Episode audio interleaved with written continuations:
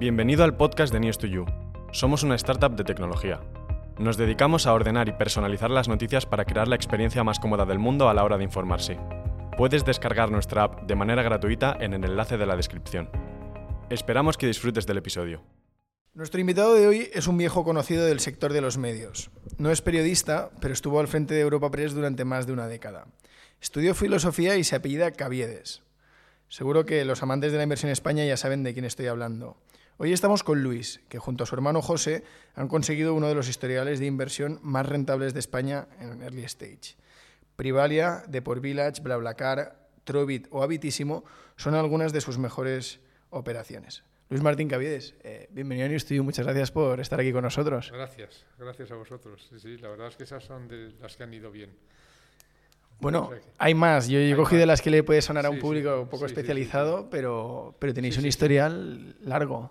Bueno, muy largo, muy largo. Yo empecé a invertir en el siglo pasado, o sea que imagínate, ¿no? Como de largo, ¿no?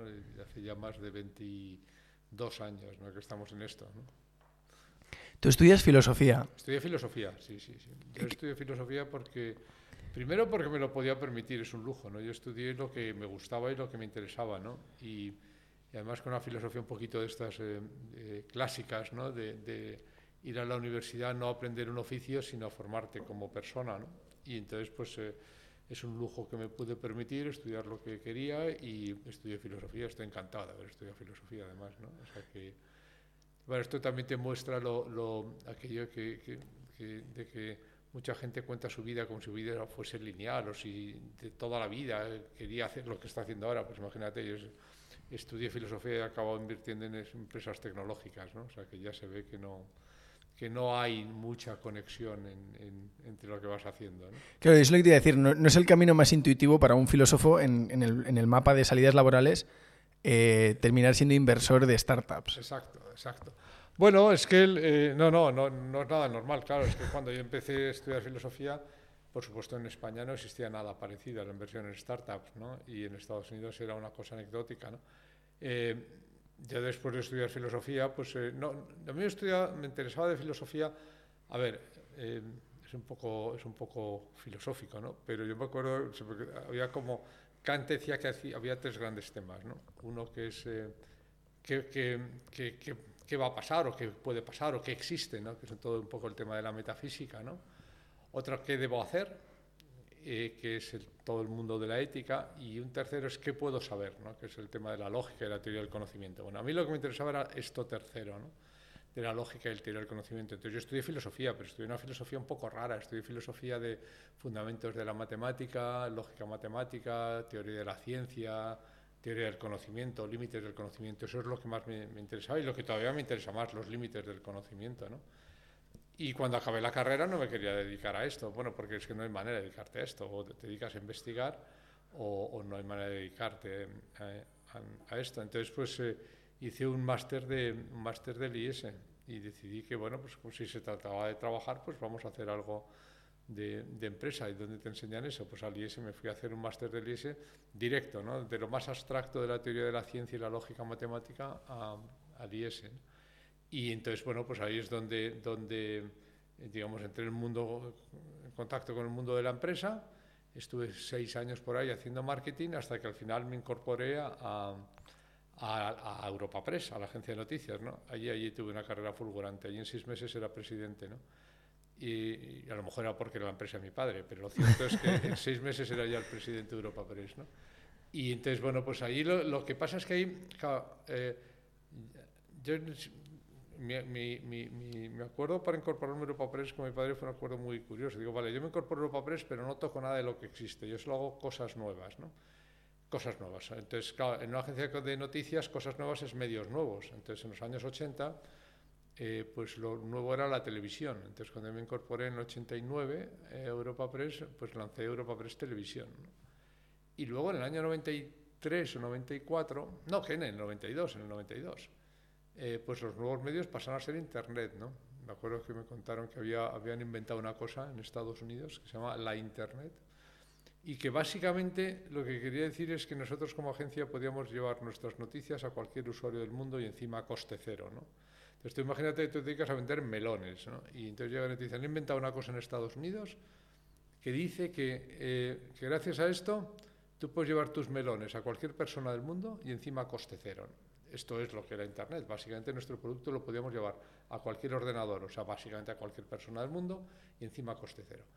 Y entonces en el año 92 apostamos muchísimo por Internet, o sea, desde Europa Press, también con la ventaja hay que reconocer de una empresa familiar, que las empresas familiares muchas veces se critican, ¿no? pero tienen algunas ventajas, ¿no? y los medios familiares tienen algunas ventajas. Por ejemplo, yo estoy seguro que en el 92, igual que yo, había muchísima gente que sabía que Internet iba a ser eh, importantísimo para los medios de comunicación, que iba a ser revolucionario, que iba a ser radical para los medios de comunicación. Pero tenían que pedir permiso, tenían que pedir permiso a su jefe. Entonces, tú imagínate que tú eras como tenía yo treinta y tantos años y tú dices, oye, esto es una revolución brutal en mi industria, ¿no? Ya tienes que convencer a tu jefe y al jefe de tu jefe para que al final le dejase al consejo, para que al final fuese el presidente el que dejara que se hiciera tal cosa, ¿no? Que es lo normal en una empresa, ¿no? Pues en cualquier medio de comunicación. Pero yo tenía una ventaja, es que dijo, joder, esto es muy gordo, pues no tengo que pedir permiso a nadie, cojo y se hace, punto. Y, entonces apostamos muchísimo por Internet. La gente dice, joder, qué visionario, no, qué visionario no. Qué lujo el haber, poder hacer lo que te dé la gana en una empresa familiar. Entonces, pues apostamos fortísimo por, por, por Internet. Y, y en los años 90 pues nos dedicamos a hacer lo que hace cualquier empresario, ¿no? Vender su producto a todo el que pasa por allí. Y entonces estos quienes, pues fuimos los primeros en vender a Microsoft en el 92, eh, cuando, bueno, en el 93 cuando lanzaron, eh, querían lanzar Windows 95, luego a Telefónica, el Banco de Santander, aquella época que, vosotros ni, ni, igual ni habréis estudiado, no digo que no os acordéis, ni habréis estudiado ¿no? de los principios de los entornos cerrados de Internet y tal. Bueno, y vendimos eh, y a Telefónica y a todo el que pasaba por ahí, hasta que al final de la década, en vez de estas grandes empresas que querían hacer entornos de Internet, empezó a aparecer por ahí un tipo de personajes muy especial, ¿no? Que son los emprendedores. ¿no? Y entonces eh, nosotros no sabíamos que era un emprendedor, yo no sabía lo que era un emprendedor. Entonces, pero un emprendedor eh, tenía mucha gracia porque tú, claro, yo estaba acostumbrado a que yo me sentaba en una mesa parecida a esta, entonces yo me ponía, yo tenía noticias, venía una empresa y me decía, yo tengo eh, dinero, y digo, ¿y quieres mis noticias? Vale, pues yo te doy mis noticias, tú me das tu dinero. Pero estos emprendedores eran un poco raros, estos decían, oye, que quiero tus noticias. Digo, ya, pero ya se ve que mucho dinero no tiene. Digo, no, no, claro, es que además de tus noticias quiero tu dinero. Digo, explícame esto. Es decir, yo quiero que me des tus noticias y tu dinero para hacer mi proyecto de empresa. Digo, esto me lo tienes que explicar más veces, ¿no? Entonces me lo explicaban y digo, bueno, ¿y qué me vas a dar si no tienes nada? ¿no? Y si en efecto no tengo nada, esto no es nada más que un proyecto. Y ojo, pues, pues eh, y, y, y, qué tiene? Pues nada, pues tengo una empresa, pues dame un cacho de esa empresa, dame un poquito de esa empresa, dame acciones de esa empresa. Y así empezamos, así eso lo hicimos con Olé, que fue eh, lo que luego compró Telefónica para lanzar Terra, y con 15 o 20 empresas más. Y quiero decir, todo esto es para contarte cómo un filósofo acaba haciendo eh, inversiones en startups de Internet, ¿no? ¿Cómo acaba? Bueno, pues tuve la suerte de que, eh, la suerte que es absolutamente no buscada, varias suertes, ¿no? La primera, de estar en la primera industria arrasada por Internet. Entonces, claro, eh, ahí aprendimos que, digamos, lo que puede disrupir Internet un negocio. Y segundo, tener eh, la, la, extraordinaria plataforma de una agencia de noticias familiar para hacer mis, mis, mis juegos con eso. ¿no? Entonces, gracias a esas dos casualidades, pues una persona que se dedicaba a la teoría del conocimiento y que lo que le interesa es la eh, qué puede saber y qué no puede saber y que los grados de certidumbre, pues se vio invirtiendo en startups de Internet hace, te estoy hablando de hace 20 años, ¿no? O sea que eso es un poquito como, como a mí me hace gracia porque hay mucha gente que cuenta unas vidas lineales, ¿no? Que él desde pequeñito lo que siempre quiso es hacer esto y tal, ¿no? Y claro, a mí si me hubiesen preguntado a los 20 años qué es lo que iba a hacer, no tenía ni idea. Si me preguntaron a los 30 no tenía ni idea, a los 40 no tenía ni idea. A los 40 ya sí, a los 40 ya más o menos aquello estaba más, más o menos ordenado, que fue en el 2000, ¿no? Del 2000 al, al 2020, pues eh, más o menos he hecho lo mismo, ¿no? Pero tampoco tengo muy claro qué acabaré haciendo. Yo no, no, no, soy un inversor... Eh, digamos, vocacional. Igual dentro de, cinco años eh, vuelvo a los medios o me dedico a, a la poesía eh, o a la música clásica, yo qué sé. Bueno, con Europa Press tenemos buena relación. Europa Press fue de nuestros primeros clientes, de esos primeros que recibieron al emprendedor y dijeron, este tío me está contando aquí un rollo, que se cree que va a ganar dinero vendiendo noticias en 2022. pero bueno. tiene gracia porque, claro, News to You de alguna manera es, es un poco parecido a esto, ¿no? Eh, sea, yo recuerdo de, de, de, sí, sí, en el noventa y tantos.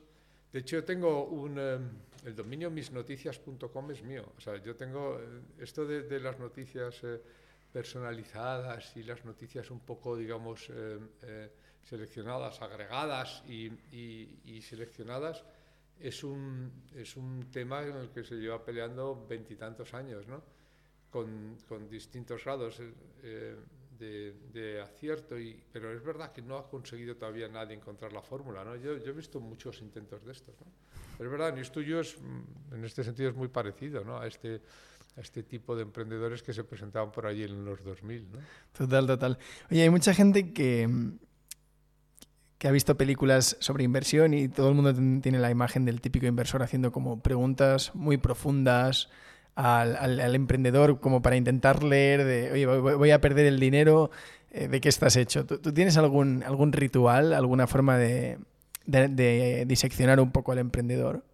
Bueno, sí, a mí yo, claro, eh, sí, sí que la tengo. Y además, eh, eh, pues es un poco contrario. De esto que hacen los emprendedores ahora de pitches y, y elevator pitches y decks, pues a mí no me sirve para nada. Y de hecho no dejo que me hagan un pitch nunca y, y no miro decks, ¿no? Eh, yo cuando, cuando... ¿Cómo funciona mi contacto con un emprendedor? Bueno, pues lo primero, digamos, es, es entrar en contacto, ¿no?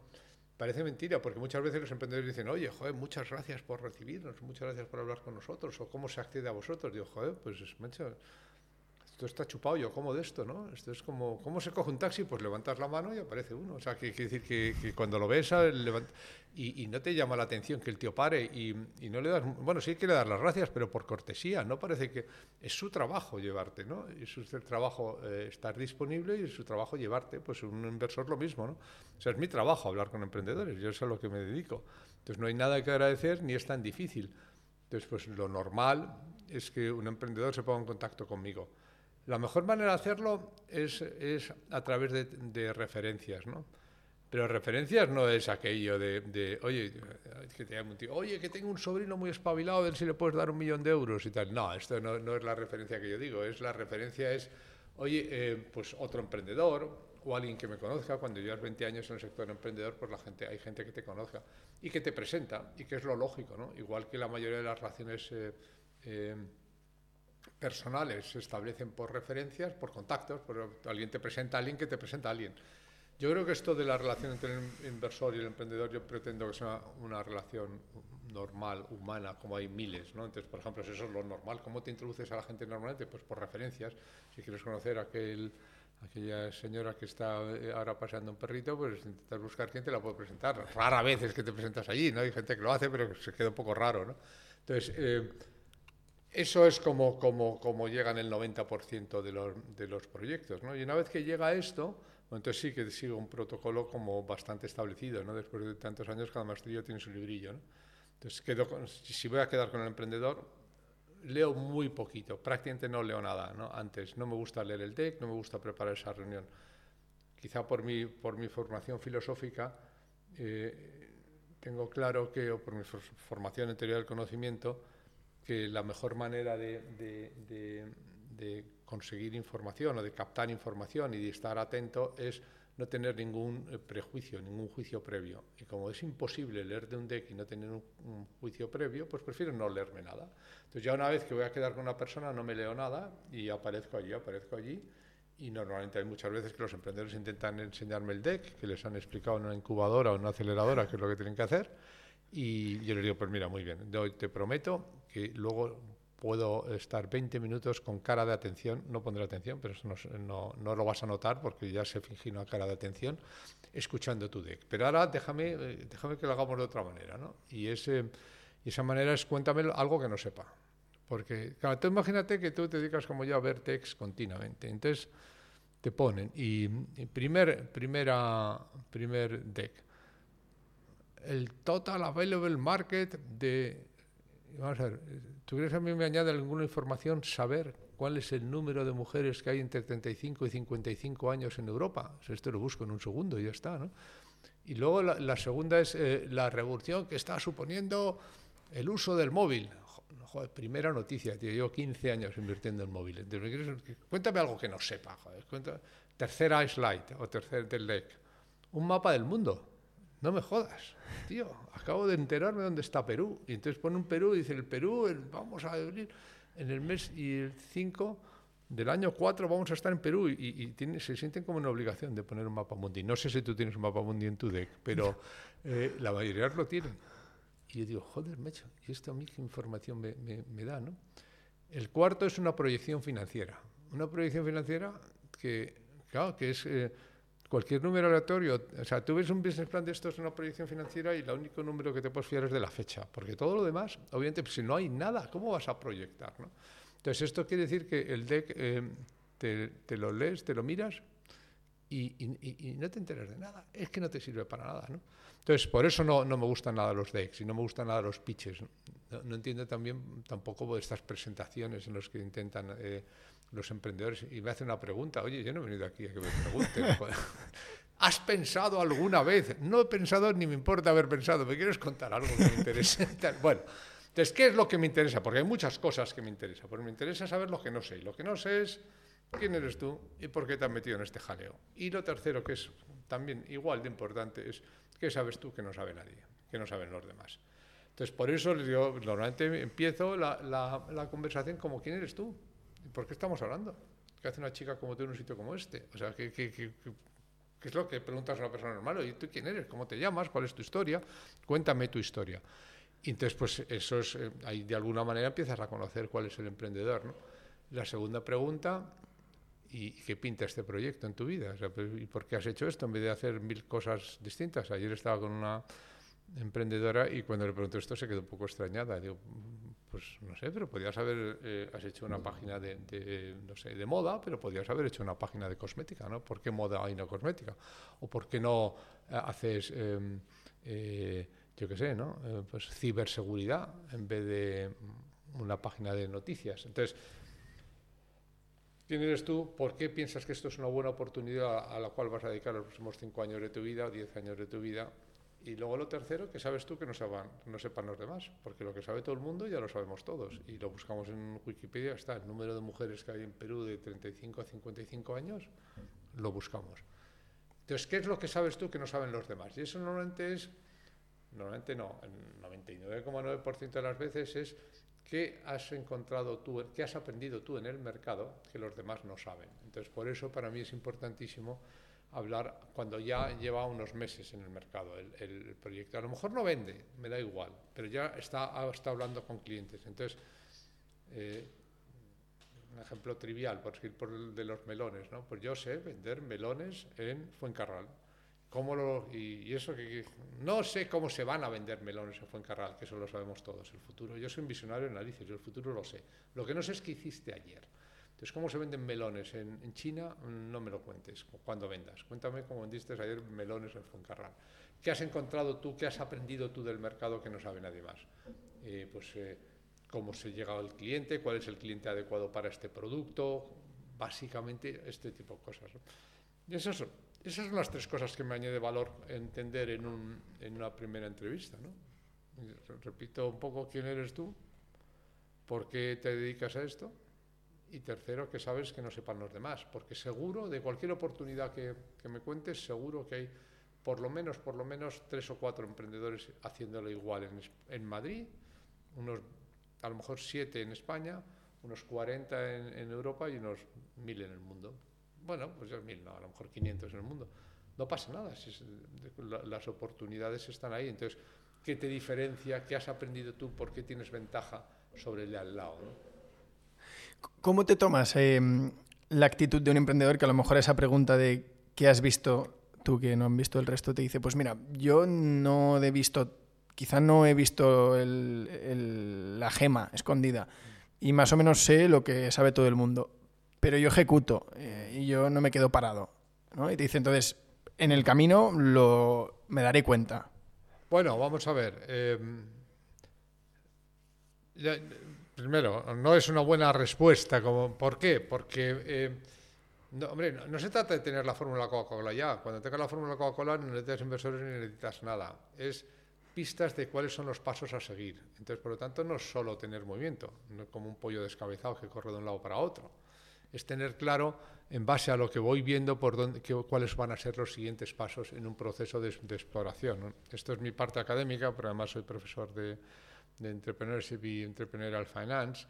Eh, una startup, por definición, es una empresa que todavía no tiene un modelo de negocio. ¿no? Cuando ya tiene un modelo de negocio, ya no es una startup, ya es una empresa. Entonces, no se trata de que tengas perfectamente cristalizado el modelo de negocio, se trata de que en este estás en búsqueda de ese modelo de negocio, pues eso es un camino, es un camino que muchas veces es largo y es un camino el que además de repente habrá que volver y retroceder y buscar otro, ¿no? como cuando estás en una especie de, de, de selva, ¿no? pero mm, tú tienes que saber eh, o sea, los últimos pasos te dan las pistas de cuáles van a ser los siguientes pasos. Entonces, insisto, no se trata de que el emprendedor te diga eh, que, tiene ya la fórmula establecida o que tiene la fórmula, ya tiene la fórmula de la Coca-Cola y que por lo tanto solo, a partir de ahora solo le queda escalarla y multiplicarla, eh, sino que, bueno, pues que mira, oye, yo lo que he visto es que mi producto yo creía que se dirigía a los señores de más de 55 años y tú me he dado cuenta que no, que se está consumiendo en el colegio. Y sé cómo conseguir que en una clase, eh, una vez que haya cuatro alumnos que usen mi producto, lo pasen a usar 45 en dos semanas. Eh, explícame eso. Sí, sí, en un colegio pues ha pasado tal cosa. Yo sé lo que hay que hacer, con qué profesor hay que hablar, para que haga no sé qué. Te estoy poniendo un ejemplo malo, ¿no? Pero, lo que pero es como un ejemplo.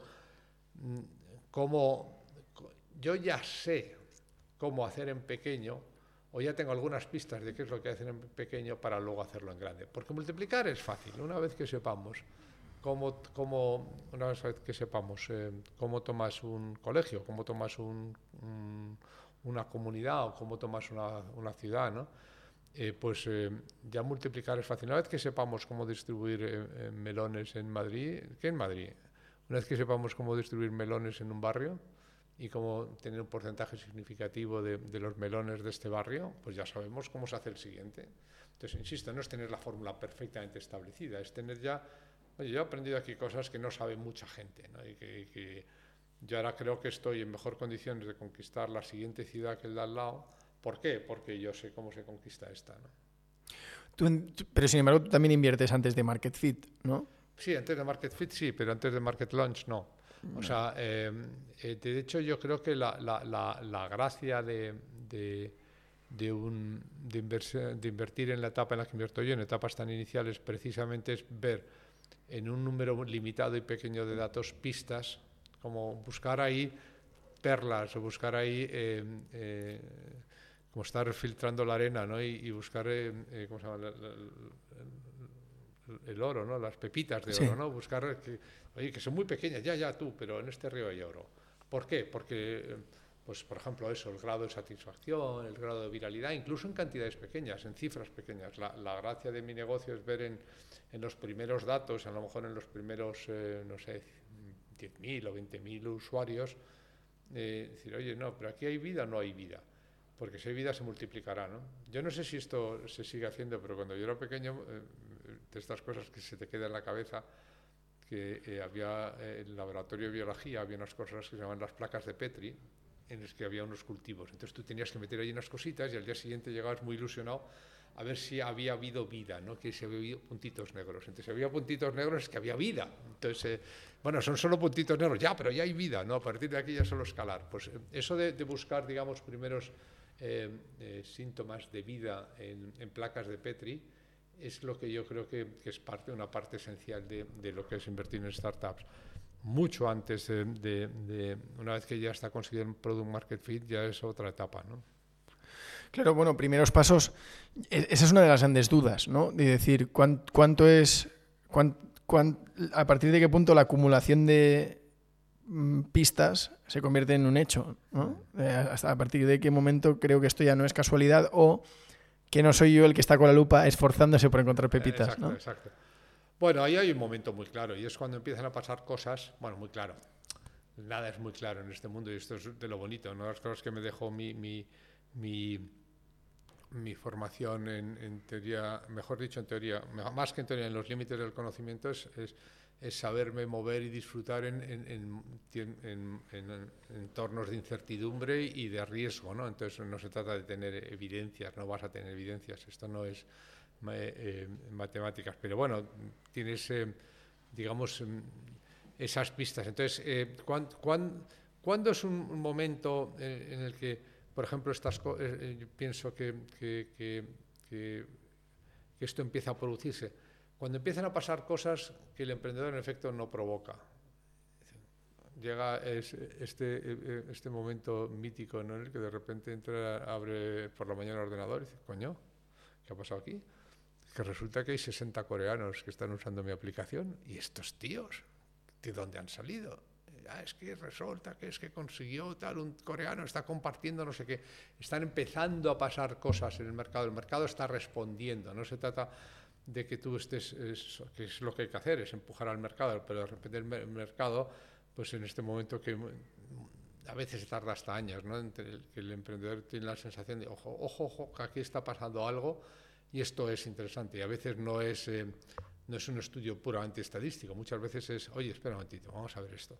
Vamos a ver qué es lo que está pasando y vamos a ver cómo lo podemos alimentar. Si lo puedo alimentar es replicable. Si es replicable, entonces aquí, aquí, aquí hay algo, ¿no? Entonces es como, como, es normal, o sea, es un proceso, el proceso de emprendimiento en estas etapas es un proceso de búsqueda y, y desde luego si, si supiésemos todo el camino y yo estuviese mapeado, pues entonces no tendría ningún valor, ¿no? Se trata de eso, de entrarse en la, en la jungla y, y encontrar un caminito, ¿no? Pero hay veces en que de repente dice, oye, tú, no, por aquí, por aquí parece que, que la densidad de, de, de, las plantas es menor y, y, estoy empezando a avanzar rápido, o empiezo a encontrarme cosas, o coño, aquí un oasis, mira, aquí puedo llenar la cantimplora. Eh, o encuentras, por ejemplo, un segmento que, que, que, te responde de una manera inesperada, que te, entonces dices, vamos a ver, oye, resulta que que yo me dirigía eh, a mujeres y, lo están usando hombres de este segmento de edad. Bueno, pues vamos a buscar 10 más de estos a ver si ahí hay algo o no, ¿no? Entonces, esta mentalidad, de hecho, muy de laboratorio, muy experimental, ¿no? Entonces, no se trata de, de, de, de que haya puntitos negros y verlos con lupa y dice, joder, Oye, ¿qué le echasteis ayer? Porque es la primera vez que veo algo parecido a negro. Vamos a echar más para mañana. Y entonces mañana vuelves oye, tú, que, joder, que ha funcionado. Entonces, es esta mentalidad experimental que yo creo que es esencial en, en los startups. ¿no? Y luego llega un momento en que ya si tienes una fórmula, llega el momento de replicar y ejecutar. Pero hasta que no tienes una fórmula, lo mejor es estar en plan de investigación. Claro que es, al final es hacer mil cosas. Hacer mil cosas.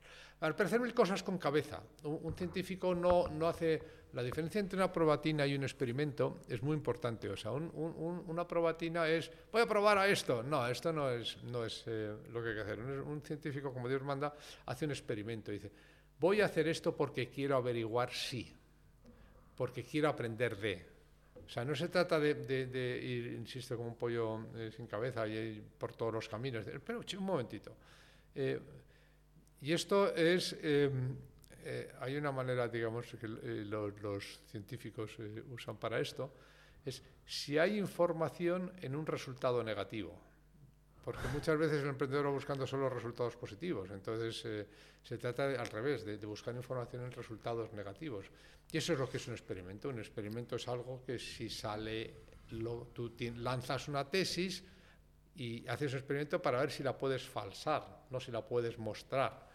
Y esto, eh, eso es una de las diferencias fundamentales entre un, un, experimento y una probatina. Entonces, no se trata de ir probando cosas sin ton son, se trata de ir haciendo experimentos con mentalidad científica que es básicamente, pues eh, te pones la bata blanca, esto siempre estoy llevando a la caricatura, ¿no? Dice, ¿qué quiero descubrir o qué quiero aprender o qué hipótesis quiero, sí. quiero, eh, quiero validar? O sea, joder, aquí eh, o sea, el mercado te da pistas de cosas, de experimentos que vale la pena hacer, entonces diseñas un experimento para testar eso. Entonces, si sale bien, te da información y si sale mal, te da información. No es, y una probatina es una cosa que Oye, que no ha salido, bueno, pues nada, pues probemos otra cosa. No, si, tenemos, si probamos otra cosa estamos como antes, no, no hemos aprendido nada. ¿A, ¿A, ti te pasa que a veces mm, sales de, de, un café con un emprendedor, ¿no? Por ejemplo, y, y dices, hostia, este emprendedor. La, la, idea, bueno, pero este tío tiene algo. Te, pasa ese punto de...? Sí, continuamente, continuamente. Esto, esto, esto es muy normal. O sea, todos los emprendedores buenos tienen, eh, algunas peculiaridades, todos, todos. ¿no? Todos son enormemente comprometidos, todos son enormemente trabajadores, normalmente son buenos comunicadores, normalmente son líderes natos, realmente tienen eso que llaman esa especie de brillo en los ojos. Todos los emprendedores buenos tienen ese brillo en los ojos. El problema es que también los malos, o sea, exactamente, exactamente igual. Son igual de comprometidos, igual de trabajadores, igual de líderes. No digo buenos y malos, sino los que luego tienen éxito y los que no. ¿no?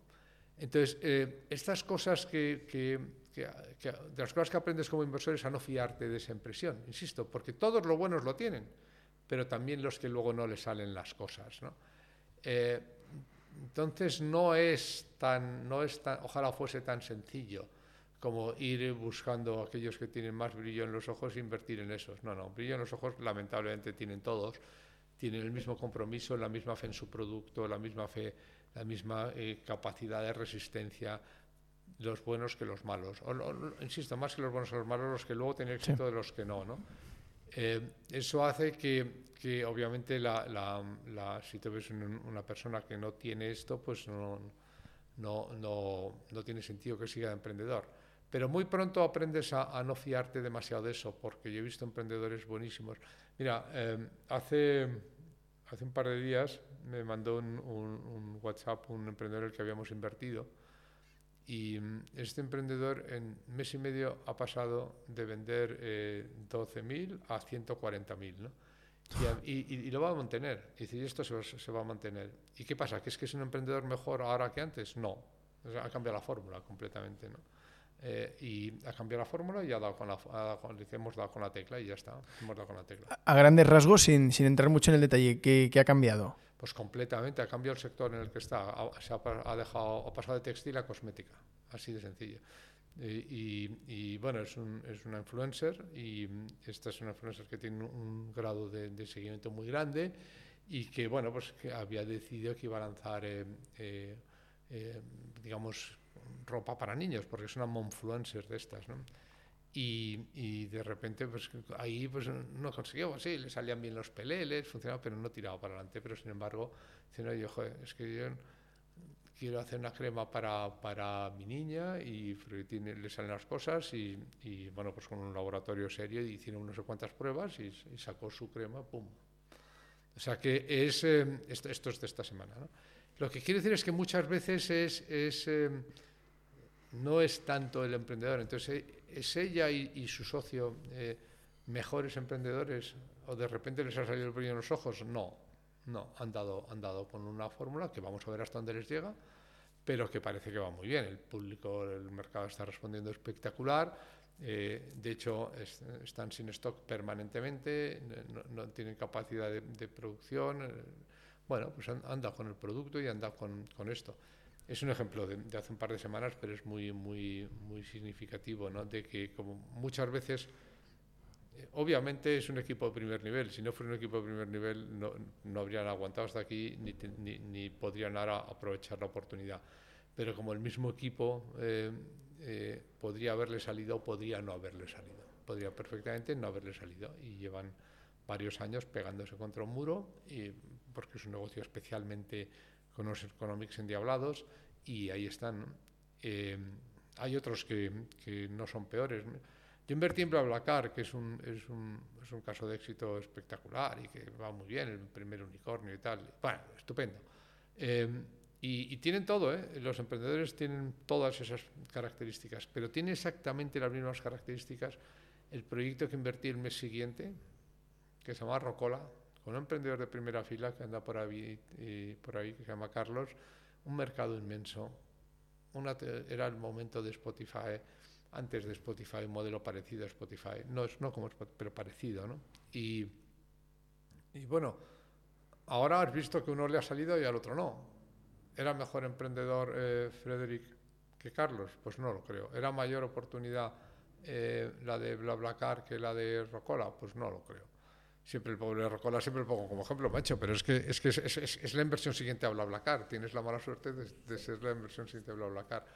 Eh, y, y pero sin embargo, pues uno, eh, el mercado le ha respondido de una manera eh, espectacular y, y, y, imprevisible incluso para él. y a otro pues no le ha respondido el mercado. ¿no? En el caso de esta influencer decías, eh, al- llevan ahí unos, unos años pegándose y ahora les ha ido bien. Más o menos desde que se empieza, desde que empieza el proyecto hasta este momento de un pivot que parece que funciona, ¿cuánto ha pasado más o menos? Bueno, pues no lo sé, pero en este caso, en este caso igual tres años o do- dos o tres años fácil, ¿eh? Otras veces es mucho más rápido, claro. Eh, no, no es, eh, no es, no, no te puedo decir una regla. Yo pienso que si a los dos, tres años eh, no, que yo no, no, pero no menos tampoco, ¿eh? Estos, estos, estos son travesías en el desierto. Sobre todo si, si- o sea, son travesías, son, son, son difíciles. Sobre todo si no te, te limitas a clonar lo que hace otro, ¿no? Si lo- porque si te limitas a clonar lo que hace otro, bueno, pues entonces el riesgo es mucho menor, ¿no? Pero si haces algo, digamos, eh, nuevo o, bueno, pues eh, sí. Hay, hay veces, hay veces incluso yo recuerdo que ha habido veces que, que ha habido, que ha tardado incluso más, ¿no? En, en- en encontrar la fórmula, ¿no? Eh, es muy normal, o sea, la, gente cree que el, crecimiento de una startup es como lineal, que es pum, pum, pum, pum, pum, pum, así, eso es mentira, nunca. Es siempre así, es, es nada y luego de repente crece, ¿no? Eh, y, y, es, eh, y, es cuando eso, es cuando encuentras una fórmula y dices, oye, aquí empieza a haber algo que parece que es replicable y que parece que nos mete en un camino nuevo. A veces no es un camino nuevo, a veces es el mismo camino que empezaste. eh, eh, en el caso de este, proyecto que se llama Green Corners, a lo mejor podía haber seguido, eh, y sido en textil o haber sido en otra cosa. No es necesariamente hacer cambiar el producto, ¿no? Pero bueno, a lo que voy es a que, a que, eh, a que es básicamente imprevisible. Y, igual que cuando dice, oye, ¿cuánto tarda un investigador en encontrar una nueva molécula para curar una hoja? Pues vete, eso no se puede saber. Hay algunos que lo encuentran más pronto, tienes más suerte, menos suerte, también la dificultad del programa que, que estés buscando y tiene mucho de, aleatorio. ¿no? O sea, tú sales ahí, haces tus propuestas al mercado y, y o tu plan, digamos, de investigación y, y, luego ya veremos el mercado lo que te dice. ¿no? Claro, esto es importante porque mmm, habrá mucha gente que nos escucha que, es del sector de em, empresa o que son emprendedores. A nosotros nos obsesiona encontrarlo cuanto antes y, a veces nos frustra, bueno, nosotros llevamos cuatro meses en el mercado, mm. pero nos frustra el, el, el no ver el, el, market fit ya, el poder decir, o sea, nosotros, por ejemplo, ahora si alguien nos dijera, si te doy un millón de euros, eh, lo multiplicarías o sea, podrías crecer a, al triple de velocidad que creces ahora. No. Diríamos que no. No. No, no, te lo podríamos garantizar. No, no, no, ni garantizar ni no, y sería un enorme error, porque te que diluirías mucho, dentro de seis meses probablemente te habrías gastado un millón de euros en Facebook y Google, Facebook y Google serían todavía más ricos y no sabríamos nada y estaríamos en el mismo sitio. Eh, yo creo que una de las cosas, uno de los fallos que se han cometido más en los últimos años en emprendimiento es eso, justo, es lo que se llama eh, académicamente el escalado prematuro, ¿no? que es eh, creer que has encontrado el market fit demasiado pronto y entonces ahora nada, ya solo falta hacer más anuncios y hacer más ads. Bueno, esto hace que, que, que Google y Facebook sean de las empresas más rentables. ¡Wow! Nada, no te preocupes. Eh, esto hace que Google y Facebook sean de las empresas más ya, rentables. no sé, ahí está perfecto, no se sale. Eh, que esto, esto hace que Facebook y Google sean de las empresas más rentables del mundo, claro, es un, es un chollo, pero... eh, y, y porque hay muchísimo dinero que se está, digamos, tirando en hacer crecer proyectos que no tienen sentido, eh, porque no han encontrado todavía eh, su fórmula. Es normal y es, es, es, lógico que sea frustrante para, para, para, el emprendedor que quiere llegar cuanto antes, pero vamos, yo estoy seguro que si tú le preguntas a un corredor de maratón si le gustaría que se acabase en los próximos 500 metros, dice, sí, pero además claro. haría, haría, un sprint de cojones, tío, y batiría una marca que te cagas. O sea que a mí en vez de 42 kilómetros me lo dejan en 18, joder, voy a ser feliz. ¿no? Pues claro, que, pero, ¿qué quiero decir con esto? Que, que, que, que claro, que, gustaría, pero tiene mucho de imprevisible y, y tiene mucho de, de, de, de, persistencia en la búsqueda, ¿no? De, no, no, bueno, como, como, los, como en las películas, yo creo que los emprendedores deberían ver las, más las películas de los científicos que las películas de, los, de otros emprendedores, porque las películas de otros emprendedores son siempre, mira qué tío tan listo, o sea, un día hay un chico que está en Harvard y se levanta y dice, let's change the face of human communications, y lanza Facebook. Pues no, pues no, no es así, ¿no? O sea, que al final no... no hay un vídeo precioso en, está en la red, se puede mirar, en, eh, buscas Facebook eh, Zuckerberg 2004 CNBC, una entrevista que le hacen y, y, dicen, bueno, bueno, este usted ha lanzado de Facebook, ¿no? Se llamaba de Facebook, sí. ¿Y qué tal? Pues, pues va estupendo, porque claro, nosotros lo lanzamos y, y ya tenemos 40.000 usuarios y yo creo que podemos llegar a 100.000 y a partir de ahí no sabemos dónde está el techo. ¿no? ¿Y, qué hace allí? Pues nada, allí la gente pues, ve básicamente las fotos de la, de la rubia de la clase de al lado y que a ver qué asignaturas optativas va a tener el año que viene. Y vamos a ver si le podemos poner algunas funciones más para que la gente lo use más. Y eso era de Facebook. Entonces, ¿qué es lo que, que, eso en Facebook no es eh, eh, lo que luego han hecho las películas de ellos? ¿no? y, ni él sabía, es una entrevista que debería ver todo emprendedor, ¿no? ni él sabía lo que, lo que había, lo que, con lo que había dado, ¿no? Lo que sí que, entonces, yo creo que incluso lo dice él, dice, bueno, ahora vamos a probar fuera de Stanford y tal, y yo creo que igual, si hay suerte y igual a lo mejor hasta fuera de las universidades puede llegar a funcionar, ¿no? Fíjate, ¿no? es, que, no lo sabían, es que no lo sabían. Desde luego no había un business plan, desde luego no hubo una, una proyecciones y es verdad que es, es, un caso claro de una persona que dio con Product Market Fit rapidísimo, ¿no? porque, por ejemplo, incluso cuando tenía poquísimos usuarios, las métricas eran escandalosas, la gente se pasaba cuatro horas y volvía todos los días ahí a ver caritas de, de, compañeros y de compañeras. Esto, es, esto, esto, sí que es único, ¿no? Pero no, no, no, no, no, no tenía ni idea, ¿no? Y,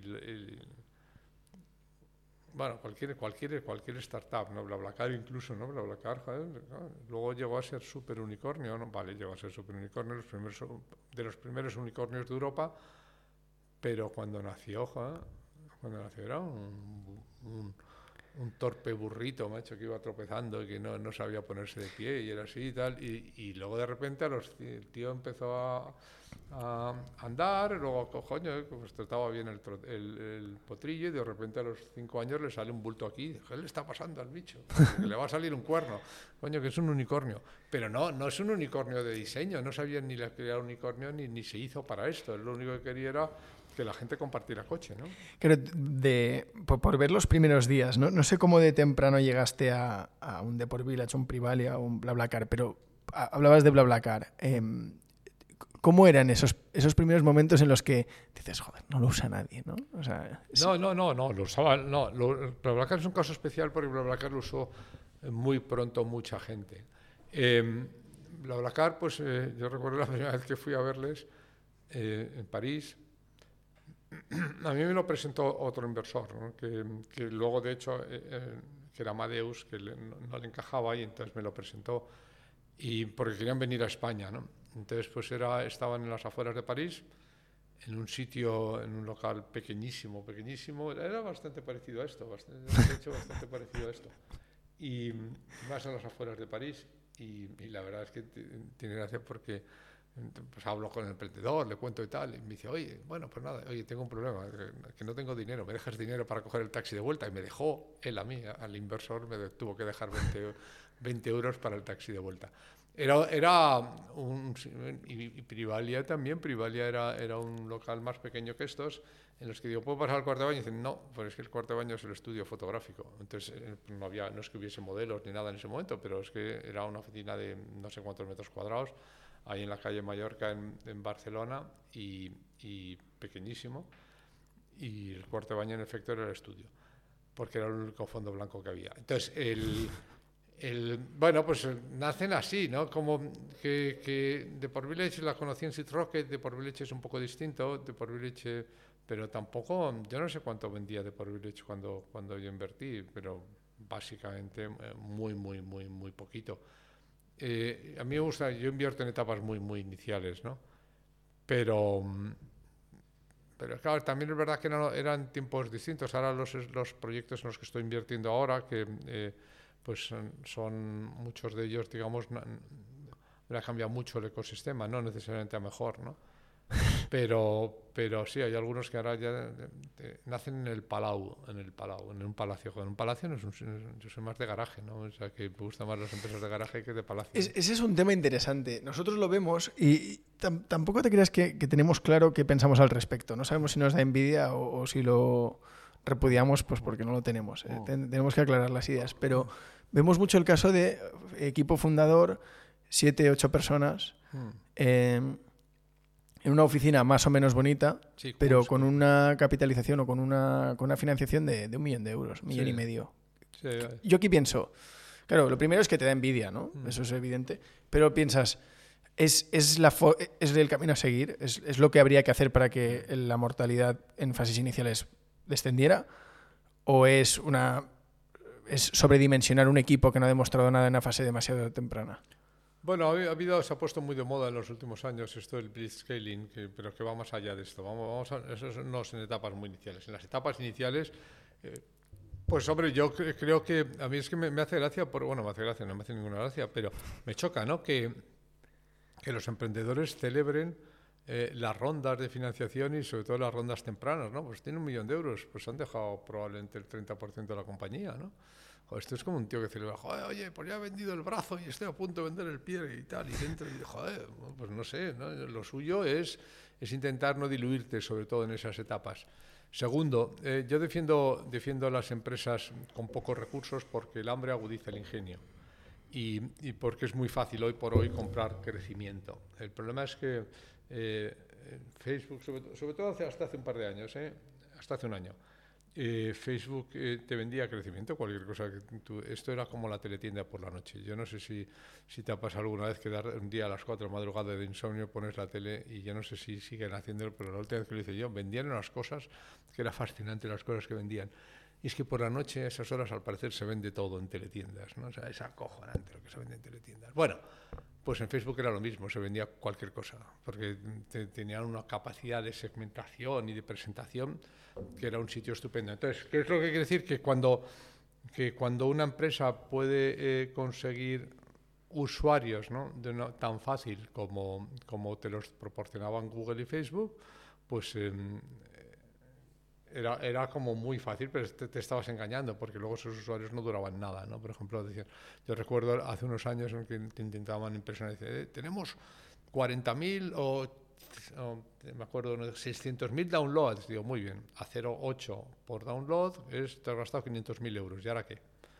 O sea, básicamente, ¿qué es lo que, que, yo creo que, que, que, no tiene ningún sentido diluirse cuando no tienes todavía un modelo de negocio? Si tú lo miras desde un punto de vista eh, eh, económico, no tiene sentido económico ni financiero levantar dinero hasta que no tienes asegurado que el retorno sobre ese dinero es mayor que el coste de ese dinero.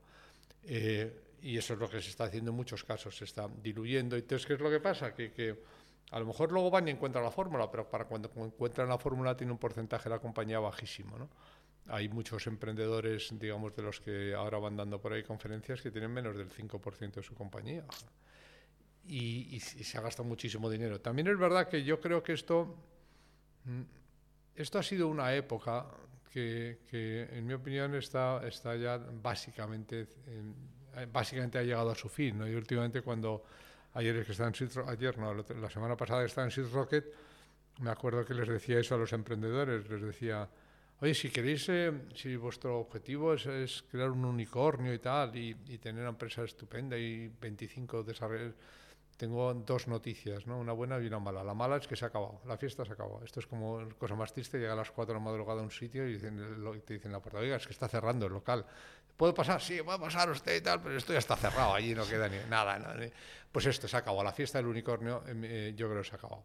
Creo que se acabado, ves que se ha acabado, miras lo que está pasando en bolsa y ves que esta, esta feria se ha acabado. Esa es la mala noticia. La buena es que yo creo que es bueno para los emprendedores y que... Eh, de hecho, los emprendedores que han sacado más rendimiento son los emprendedores que lo han hecho de una manera distinta a esa. ¿no? Entonces, eh, porque el porcentaje que tienes es, en una compañía es muy relevante. Al final, si lo miras así tú, como equipo emprendedor, ¿qué prefiere tener el equipo emprendedor? ¿El 100% de una empresa que vale 10 o el 10% de una empresa que vale 100? ¿O el 1% de una empresa que vale 1000? Bueno, tienes lo mismo en cuanto a valor económico, ¿no?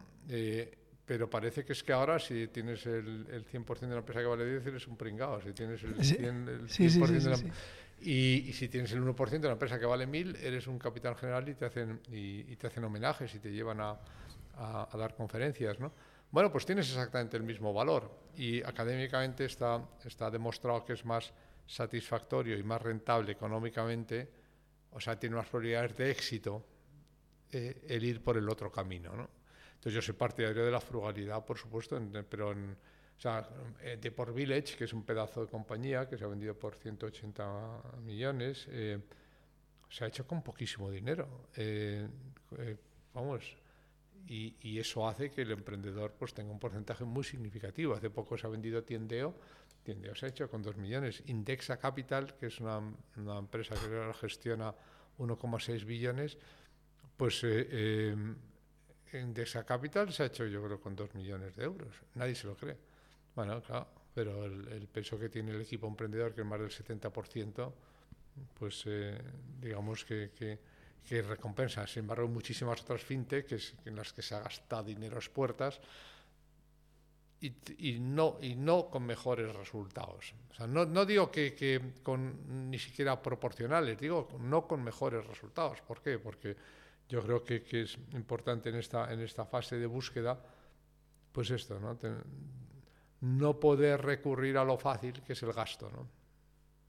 El talento, el growth y tal. Cuando dicen estas palabras se me pone muy nervioso. Talento, growth y tal. Me quiere decir que hablar un poco de clientes. O sea, ¿tú recomiendas que en fases iniciales el emprendedor cuando va a ronda a veces busque al, al emprendedor que ya ha pasado por ahí, que ya tiene la vida un poco resuelta y que le diga, oye, pues pon algo de dinero, pero sobre todo vente tú a trabajar? Ese, ese tipo de intercambios de intentar tener a gente senior o con experiencia trabajando en fases iniciales. Bueno, si está trabajando, sí. Si no es trabajando, no. Yo no creo nada en los mucho, no creo nada en los mentores estos, ¿no? Que son estos tíos que son súper listísimos y que les tienes que dar el 3% de tu compañía por la cara, ¿no? Por, por poder poner su cara en el, en el deck y por, eh, y por mm, que te impresionen el primer día, ¿no? Eh, yo eso no lo creo. Ahora, si tú consigues incorporar a tu equipo, yo creo que solo se debe dar equity a gente que está 100% full time y involucrada en el proyecto. Quizá en las etapas muy iniciales, pues a lo mejor puedes dar un poquito de equity a alguien que no esté 100%, pero el equity, o sea, las acciones son, el porcentaje de la compañía es tan valioso que hay que reservarlo para la gente que está 100% ahí implicada. Entonces, eh, Ahora, si consigues que se incorpore a alguien que tiene experiencia es muy valioso. Y si no, que se incorpore como inversor, pero poniendo su dinero. Lo que no, no, no me creo yo mucho es poniendo su sabiduría. ¿no? Claro, te, te tengo porque esto es bastante molesto para los inversores, ¿no? Porque luego dicen, no, es que este señor le han dado el 3% de la compañía por la cara. ¿Y por qué? Porque es muy listo. Entonces, y a usted, y a usted inversor, ese 3% le va a costar mmm, 100.000 euros.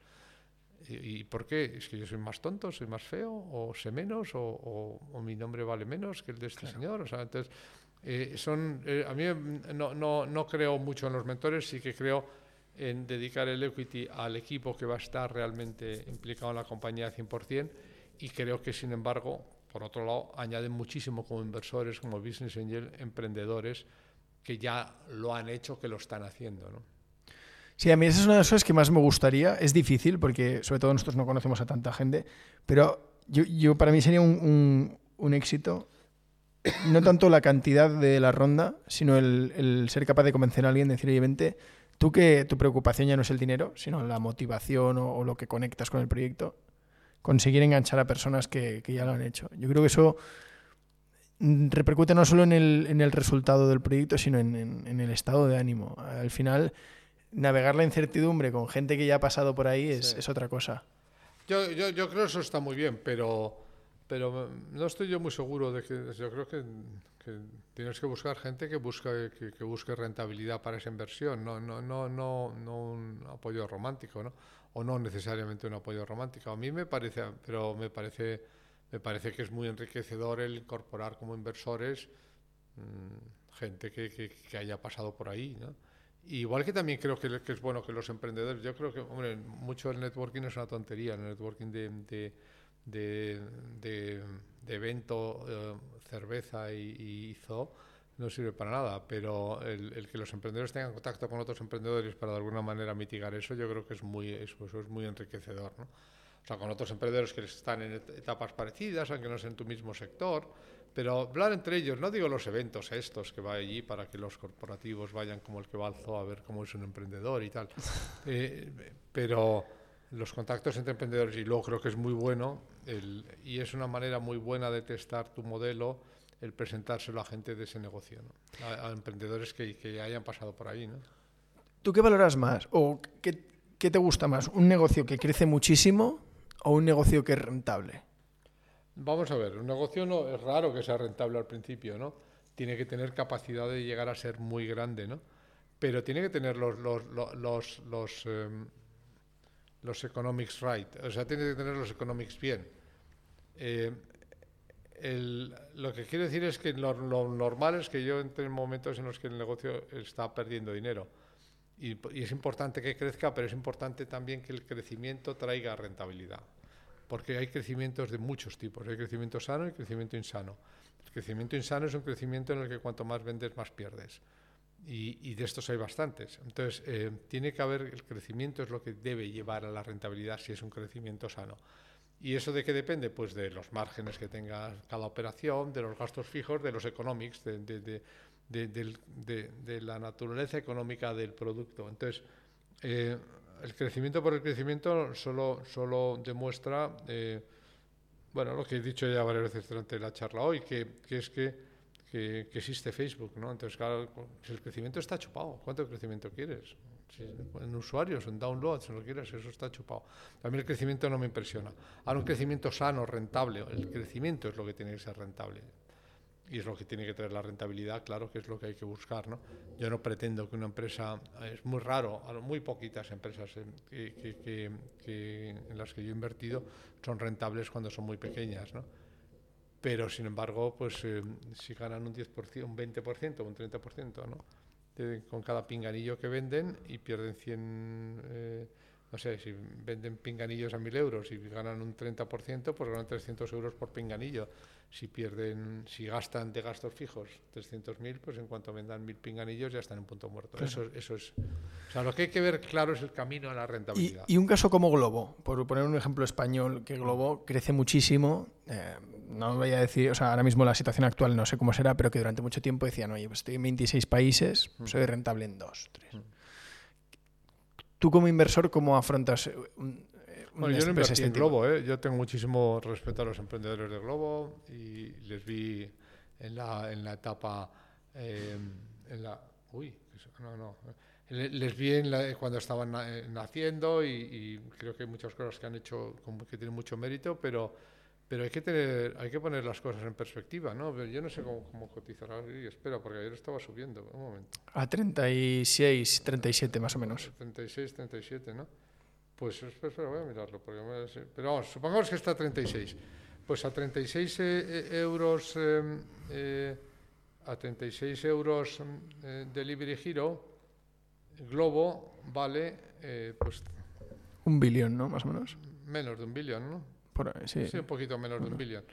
Eh, es, a ver, 2, 300, punto 36 por 820. A 820 en, en, Globo han entrado 1025, entonces se han perdido 250 millones. O sea, no, no, es una empresa que ha perdido, está perdiendo 400 millones al año en, en, números declarados, pero es que los inversores han perdido 250 millones, no es una buena inversión. Entonces, eh, eh, no es una buena inversión porque vale menos que el dinero que ha entrado. Esto es eh, pura aritmética.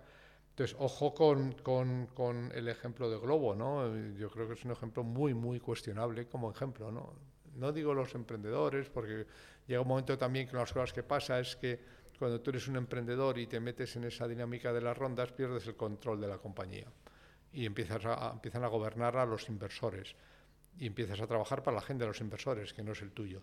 Entonces no estoy juzgando a los emprendedores, estoy juzgando a la empresa como inversión. ¿no? Como alguien ha perdido mucho dinero en Globo. Mucho dinero. Bueno, pues esto no, no, no, no es.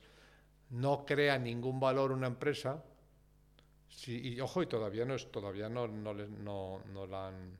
O sea, todavía no se ha vendido, todavía no se ha, hay un acuerdo, pero todavía no, no se ha ejecutado, ¿no? Entonces, a mí no me impresiona en absoluto globo. Me parece que es eh, un ejemplo máximo de una empresa que se ha podido hacer. Son rentables en dos países y no son rentables en no sé cuántos. Pues no lo sé, esto, esto yo no sé, yo no miro los, números, habrá que verlo, ¿no? Pero ojo con estas cosas, ¿no? Porque la rentabilidad es una y la compañía tiene una rentabilidad, ¿no? Si no acabas como los, los espabilados de WeWork que decían, no, somos rentables antes de ajustes por comunidad. ¿Me quiere explicar qué es eso? Dice, bueno, pues claro antes de todo lo que cuesta conseguir clientes, somos rentables. Ah, estupendo, ¿no? O sea, antes de, Entonces, pero nada, y salir a la bolsa, no, no, no, salir, intentaron salir a la bolsa con Community Adjusted EBITDA, ¿no? Ojo con, la, ojo con la contabilidad. Las cuentas son unas, y como decía un banquero español muy simpático, lo que no son cuentas son cuentos. Y las cuentas son que ha perdido 420 millones declarados, eh, eh, hace poco han salido los resultados decir que eres rentable en, un, en, en Moratalaz, pues no sé si aporta mucho, ¿no? Claro. Bueno, no es que la gente lo interprete, no es una crítica global lo que tú no, no, no, no, no, no, que porque luego la gente lo coge todo con pinzas. A los emprendedores es, es, sí que sí que es cuestionar un modelo de, de, inversión y de emprendimiento que no, que no, que no, por supuesto no es el mío, pero que tampoco parece que dé unos resultados espectaculares para los inversores, ¿no? Sí, sí, total. Hombre, como caso de éxito español, de crecimiento y tal, es, espectacular. Eh, bueno, como, bueno, sí, como, como WeWork, ¿no? Sí. Oye, Luis, para ir terminando, eh, a todos los invitados que vienen les hacemos un cuestionario. Eh, son cinco preguntas rápidas. la primera es una canción. Uy, es que yo no, no, no, no, no oigo canciones, oigo óperas, ¿no? Ah, entonces tendría que ser una ópera entera, ¿no?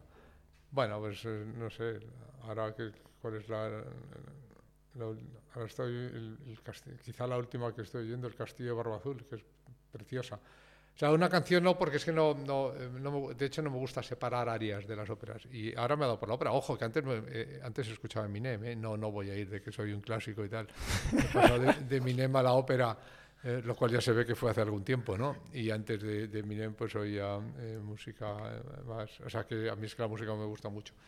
Y, pero bueno, pues la última es el Castillo Barba Azul, que es la que estoy preparando ahora, ¿no? Y es, es, que es una ópera fascinante, ¿no?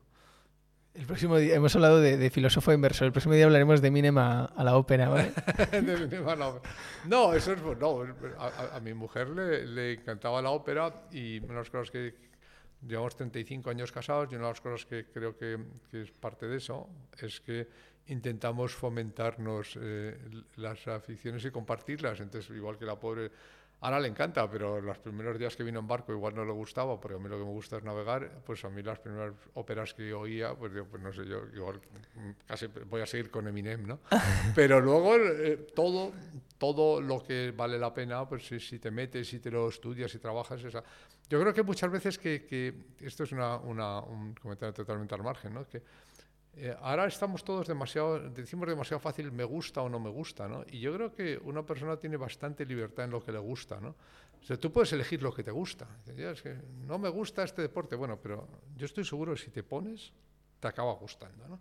Pues eh, la ópera y muchas otras cosas son así. O sea, que la ópera a mí me gusta por decisión. Decir, voy a hacer que me guste la ópera. Entonces, ahí hay algo, obviamente, si no fuese no hubiera algo, pues entonces no te, no, no, no te podría responder. Pero tú te coges, te lo te lo trabajas, te lo estudias y ya está, ¿no? Y yo creo que ahora, eh, pues unas cosas que, que, tenemos todos demasiado fáciles es el decir, no me gusta, ¿no? Eh, no eh, pues es que lo has probado poco, o a lo mejor es que no te has preparado, o a lo mejor el problema es tuyo, ¿no? Para la gente decimos ahora demasiado, no me gusta como si eso fuese un problema de la cosa. Si no te gusta, es un problema tuyo. Si hay ahí algo que deba gustar. Entonces, pues haces un esfuerzo y te acaba encantando. Y a mí ahora, pues me encanta la ópera, ¿no? Qué bueno. Un libro. Bueno, es que eso, joder, eso sí que es difícil, ¿no? Eh, yo te, te, voy a decir eh, eh, tres libros que, que, que, a mí últimamente, que, bueno, últimamente no, tres libros, digamos, que quizá me hayan marcado más, ¿no? sin duda uno de ellos es el Fooled by Randomness, que es el primero de Taleb, que básicamente es cómo, cómo nos confundimos y cómo vemos, cómo hay mucho más aleatoriedad o randomness de la que estamos dispuestos. Y ese fue un libro, digamos, que a mí me marcó. Luego, eh, todos los de Kahneman y, el Behavioral Finance. Eh, eh, claro, yo es que tuve la suerte de, de, durante mucho tiempo leerme, lo, lo, de hecho, los artículos originales, ¿no? el, el Heuristic and Biases y los tres tochos de, de Kahneman, me los leí del premio Nobel. Pero, eh, pero no puedo decir que eso es un libro, un libro favorito, eso, es un libro estudio. Yo no, y, y el, pero el libro que luego escribió para, para de alguna manera... Eh, eh, Condensarlo, ¿no? Sí, condensar eso y divulgar lo que es Thinking Fast and Slow es otro libro que yo creo que es, que es... Lo que pasa es que me lo leí a lo mejor 10 años más tarde, cuando ya conocía a Kahneman, ¿no? Pero me parece que es un libro que es buenísimo, ¿no? y un tercero, ¿cuál, ¿cuál, sería? Bueno, claro, es que ya sí te, tendrías que, irte mucho más atrás, ¿no? A Popper o alguno de estos, pero, pero quizá más recientes. Bueno, vamos a dejar en esos dos, porque es que me parece que para mí son, son, son eh, son, son, son, son, muy, son muy consistentes con lo que te digo que a mí me interesa más, que son los límites del conocimiento, ¿no? Y, vamos, pero soy, leo muchísimo, he leído muchísimo. Bueno, no he leído muchísimo, he leído muchísimo en tiempo y, poquísimo en, metros, porque leo, leo despacísimo, ¿no? Yo esto lo aprendí en filosofía, ¿no? Hay gente que lee rapidísimo y se, se pule los libros. Y, y, yo leo despacísimo, pero despacísimo es que hay libros que a veces me leo dos páginas al día, ¿no? Leo quizá de una manera demasiado, sobre todo si el libro es bueno y el libro es denso. Yo no leo nada de ficción, o sea que todo lo que leo son ensayos eh, eh, o teoría. Y, y, y, no sé, quizá aprendí a estudiar estudiando filosofía así, ¿no? O sea, un libro es un diálogo. Y un diálogo, o sea, no se trata de saber qué dice ese señor, se trata de tener un diálogo con él. Entonces, pues vuelves atrás, haces el ejercicio, no haces el ejercicio. Y bueno, de hecho, quizá te diría de, de, sí, de, de, teoría de la inversión, joder, teoría de la inversión, pero es que son libros ya muy técnicos de, opciones y todo esto, ¿no? de esos... Eh, no, no, eso, vamos a dejar esos dos. De lo último que has comprado en Amazon. Uy, yo compro en Amazon todo. Yo creo que lo último que, que he comprado en Amazon han sido pistachos. es que compro en Amazon todo. O sea, básicamente, a mí, a mí yo, yo, yo, no entiendo cómo existen tiendas todavía. O sea, yo, a mí la gente le sorprende, dice, joder, ¿cómo está creciendo el e-commerce? A mí lo que me sorprende es que, haya otra cosa. O sea, es que, eh, pero no solo Amazon. ¿eh? Amazon funciona estupendamente bien para, para el 99% de las cosas, para el 90% de las cosas, o para el 80%. Eh, hay, hay, más, hay mucha vida fuera de Amazon. Pero yo compro en Amazon cosas inconfesables. Yo compro, le compro a Amazon, eh, eh, pues no sé, le compro a Amazon un rotulador. Es que, es que tardo menos. Que, de hecho, muchas veces eh, cuando necesitas algo, pues en el taxi lo pides y ya te llegará mañana, ¿no? O sea, que, que no... Todo, ¿no? Yo creo que, que, pero no soy el único en esto, ¿no? No, no, desde luego. Vamos, el, el el Amazon, pues mira, voy a ver los últimos pedidos, pero yo creo que el último ha sido pistachos, sí. Ah, ah, no, perdona, y unos calzoncillos. los pistachos. Fíjate. Un, restaurante. Uy, no me gustan los restaurantes. Lo siento, no me gustan. No me gusta nada. No, no soy nada foodie, no, me parece muy bien que cada uno haga lo que quiera, pero normalmente mis amigos saben que no me pueden invitar a un restaurante, por algo cabreado no me gustan los restaurantes y, y los más eh, buenos menos, ¿no? Eh, hombre, vamos a ver, joder, disfruto una cena, he ido, he ido a restaurantes y disfruto cenas como todo el mundo, ¿no?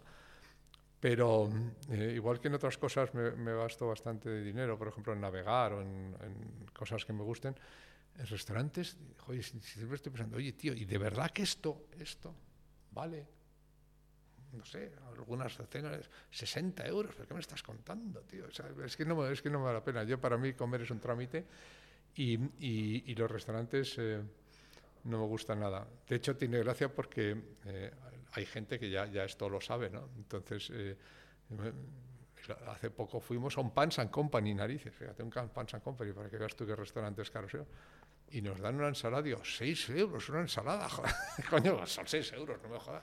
O sea, que, o básicamente es que tengo un prejuicio con los, con los restaurantes porque me parece que, que, a mí no me rinde, que como dice mi sobrino, no me renta, a mí no me renta gastarme la pasta en eso.